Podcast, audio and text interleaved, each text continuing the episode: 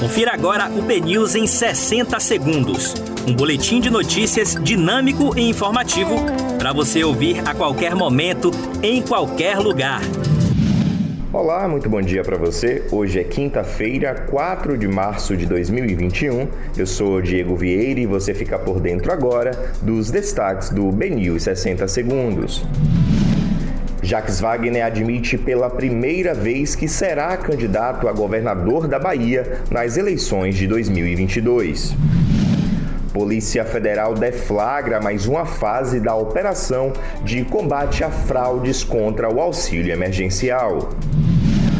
Agência bancária é alvo de tentativa de assalto no bairro de Ondina, em Salvador. Polícia Federal deflagra operação de combate ao tráfico de drogas na Bahia.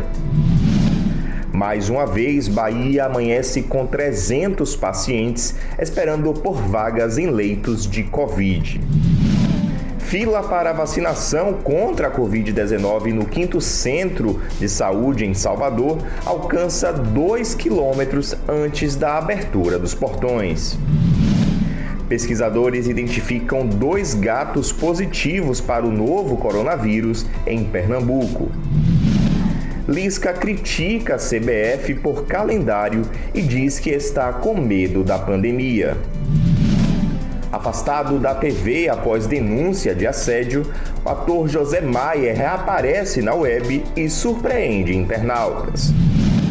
Lembrando que hoje é quinta-feira, é dia da nossa coluna Na Sombra do Poder. Para você ficar por dentro de todos os bastidores da política baiana, acesse bnews.com.br.